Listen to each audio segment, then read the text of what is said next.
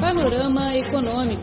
Análises e informações sobre a economia mundial, políticas, mercados, negócios, empresas e personalidades. Tudo no Panorama Econômico. Olá pessoal, sejam bem-vindos a mais um Panorama Econômico. Eu sou Flor Bela Guo, diretamente de Beijing. Hoje você vai ouvir uma entrevista com o presidente da Associação Brasileira de Produtores de Bambu, Guilherme Gorti. A entrevista foi feita pelo meu colega Antônio Xia durante a visita dele na China. Na entrevista, Guilherme falou sobre o potencial da indústria brasileira na produção de bambu, a cooperação com a China e os resultados da sua visita. Vamos ouvir.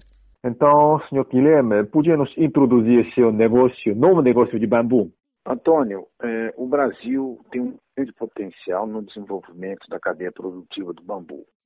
A China conseguiu, ao longo de 30 anos, substituir o uso da madeira nativa pelo bambu, que é nativo da China, e com isso, essas novas tecnologias do aproveitamento dessa fibra sustentável eles conseguiram reduzir o desmatamento e criar uma grande gama de novos empregos no campo.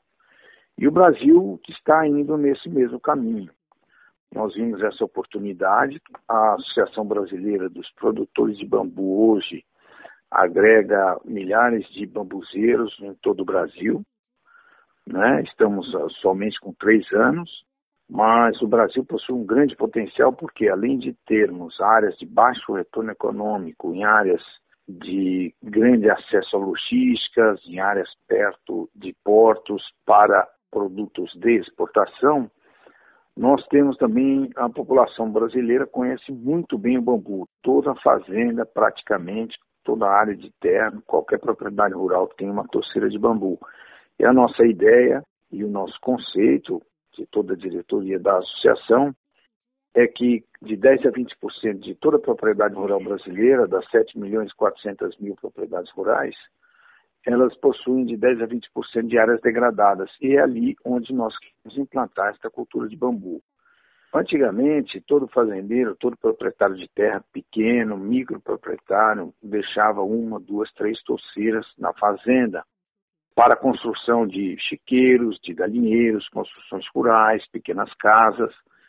E a ideia é que eles hoje plantem de 10 a 20% da sua propriedade. E o que fazer com o bambu, Antônio? O bambu hoje na China, ele atinge um patamar de altíssima tecnologia, onde o aproveitamento da fibra chega à nanotecnologia, a questão de bioplásticos, é, a questão de estofamentos de automóveis, de fuselagem dos veículos, e com um só plantio você colhe por mais de 70, 100 anos daquela mesma plantação, ela se torna extremamente eficiente na questão energética, no aproveitamento dessa fibra.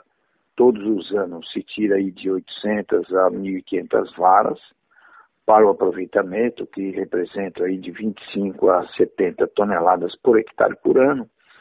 E o Brasil está com essa parceria junto com a China, com o governo chinês, o governo brasileiro com o governo chinês, para o, o a repasse de tecnologia e conhecimentos para o Brasil, Antônio. É, sim, mas eu gostaria de saber, eu não sei se estou certo ou não, mas bambu é um produto novo para consumidores brasileiros.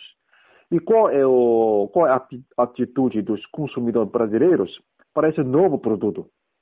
Esse novo produto industrializado que hoje vem da China é extremamente aceitável, porque todo, todo brasileiro, como eu disse, sabe o que é bambu, então ele gosta do bambu, ele tem uma certa atração por essa cultura, porque já brincou desde criança, fez uma pipa, fez uma casinha, fez brinquedos com bambu, então ele já tem uma afinidade. E ele gosta, porque ele sabe também que aquele produto é sustentável. Então, a aceitação do público brasileiro para com produtos de bambu é excelente. Hoje, o Brasil produz muito pouco, nós não temos quase nenhum processo industrial com o bambu. O que utilizamos é na fabricação de papel e na geração de energia. E, lentamente, de cinco anos para cá, quase que quintuplicou o consumo de, de, varas de bambu, de colmos, para construções sustentáveis em casas, fazendo pergolados, substituindo telhados de residências de madeira por bambu. Com isso, reduz-se a pressão sobre as florestas nativas. Sim, uh, a China e o Brasil, hum, como por exemplo, a China é um país tradicional de produção de bambu. E quais são as diferenças? Existem os produtos de bambu da China e do Brasil? A espécie chinesa, que é o Philostax pubense, o moçô, principalmente, 80% da produção industrial vem do Philostax pubense, ela tem algumas características um pouco diferentes das nossas espécies brasileiras. Apesar do Brasil ter 4 milhões e meio de hectares de reservas nativas, o nosso bambu nativo apresenta características diferentes do bambu chinês. Então, todo o maquinário todo, todo o processo industrial chinês foi desenvolvido para o bambu chinês, para a, especificamente para as fibras do Philostax pubensis, que é o moçô. Então, a gente tem que, tem que adaptar esse maquinário chinês, esse conceito de máquinas chinesas para os bambus brasileiros. Apesar da gente ter aí diversidade um pouco maior de disponibilidade, nós temos lá o bambu vulgares, o bambu brasileiro, a vara de pesca, o Filostax áurea. Então, temos alguma diversidade é, de, de fibras disponíveis hoje, já disponíveis, que tem que haver sim uma adaptação de máquinas, saindo as máquinas daqui da China para o Brasil. Sim, o senhor Guilherme, agora você é presidente da Associação Brasileira dos Produtores de Bambu. E para você, especialista do bambu, qual é a sua perspectiva do setor de produção de bambu no Brasil? A nossa expectativa, e, e ela é comparável com a expectativa de grandes empresários no Brasil que estão também esperando um grande eh, desenvolvimento dessa nova, como disse o ex-ministro da Agricultura, Roberto Rodrigues, desse novo grande agronegócio do planeta. Ele estima que vai ser o maior agronegócio do mundo, vai ser a questão do bambu porque com só plantio você recupera áreas degradadas, você começa a dar retorno econômico para áreas de baixo rendimento na agricultura. Com isso, você fixa o homem no campo e gera riqueza.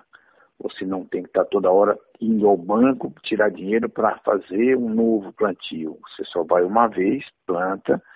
E estamos introduzindo também, Antônio, a questão da agrofloresta, do consorciamento entre palmáceas, arbóreas e gramíneas. A gramínea é o bambu, as arbóreas de longo prazo, que seriam as produtoras de óleo, oleaginosas, e também as palmáceas, que seriam as polpas e também a produção de, de matéria-prima para biomassa, que seria o açaí, seria jussara, o buriti, que são árvores nativas para criar uma diversidade nessa floresta. A expectativa do governo do estado de São Paulo, do Ministério da Agricultura, do Ministério de Ciência e Tecnologia, é muito grande. O que existe, é, obviamente, é um, um, é um lento processo de conscientização sobre o potencial do bambu, e com isso a gente espera e estamos recebendo todo o apoio do governo brasileiro nesse sentido e também muita receptividade em diversas regiões do Brasil, Antônio. Nos últimos três anos, quando da fundação da associação, nós já fizemos mais de 100 palestras em universidades, institutos de pesquisa, prefeituras, associações, pequenas, médias e grandes associações, tendo uma esperança muito grande com relação a essa cultura, já que todo brasileiro não tem essa dúvida com relação ao bambu. Ele sabe que o bambu é uma praga, quer dizer, não tem nada que acabe com ele, e que se você plantar ele fica lá, o fogo não acaba com ele, o gado não come, a formiga não come. Então ele sabe que ele tem uma cultura que se for industrializada, ele não vai ter tanto trabalho e tanta despesa com ela como com outras culturas. Muito bem. O senhor Guilherme, agora você está chefiando uma delegação da sua associação na China.